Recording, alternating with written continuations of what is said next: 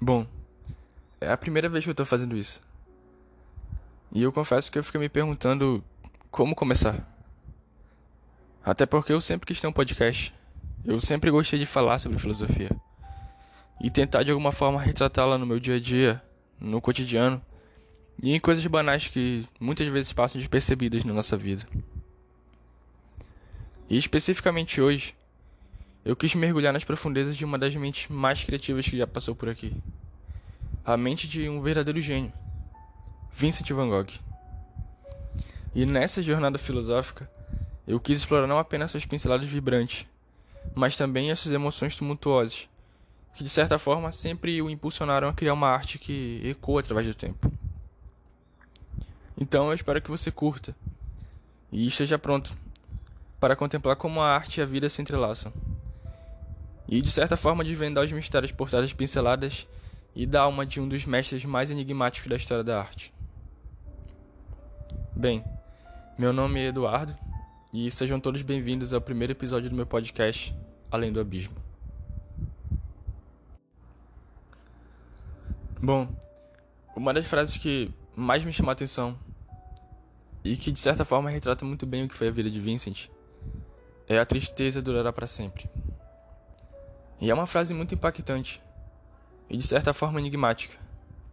Pois como é possível que uma pessoa, um verdadeiro gênio, que retratava de forma tão viva o real e o verdadeiro, possa ter convivido com um espírito tão atordoado? E quanto mais eu procurava respostas, mais eu caí em novas perguntas. O que é meio paradoxal. Porém me fez entender muitas coisas. Como por exemplo, será mesmo que Vincent era um ser atordoado? Ou ele só entendeu o verdadeiro sentido da vida? Ou melhor, o que é a vida? Bem, com certeza essa é uma das perguntas mais complexas que existe.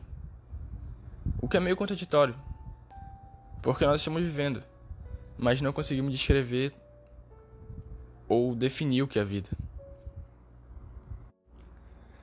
Para Schopenhauer, por exemplo, toda a vida é um sofrimento um ciclo incessante entre o desejo e o sofrimento. E ele via a existência humana como permeada pela insatisfação constante, onde buscamos incessantemente a realização dos nossos desejos, que uma vez alcançados, logo dão lugar a novos desejos.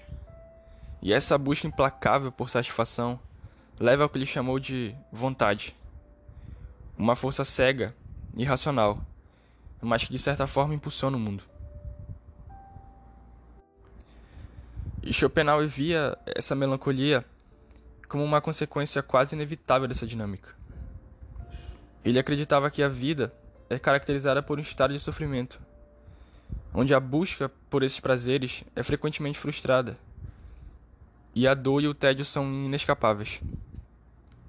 E de certa forma, a consciência dessa realidade, para ele, conduz a uma tristeza profunda e a sensação de que a existência é essencialmente vazia e sem sentido. Então Schopenhauer retrata a vida como um fardo pesado, marcado por um ciclo interminável de desejo e sofrimento, com a melancolia sendo uma resposta natural à natureza satisfatória da existência. Mas por que a nossa vida tem que se alternar necessariamente entre a dor e o tédio? Ou entre o ter e o não ter. E é por isso que eu gosto do Nietzsche.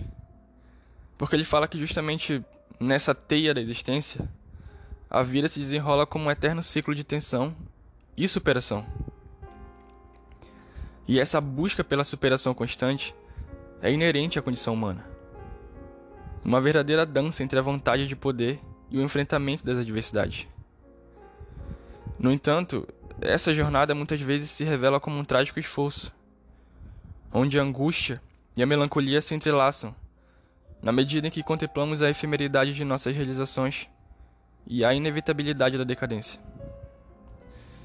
E assim como a maré que avança e recua, a alegria e a dor se alternam, traçando um quadro de contrastes profundos que nos levam a questionar o próprio sentido da existência.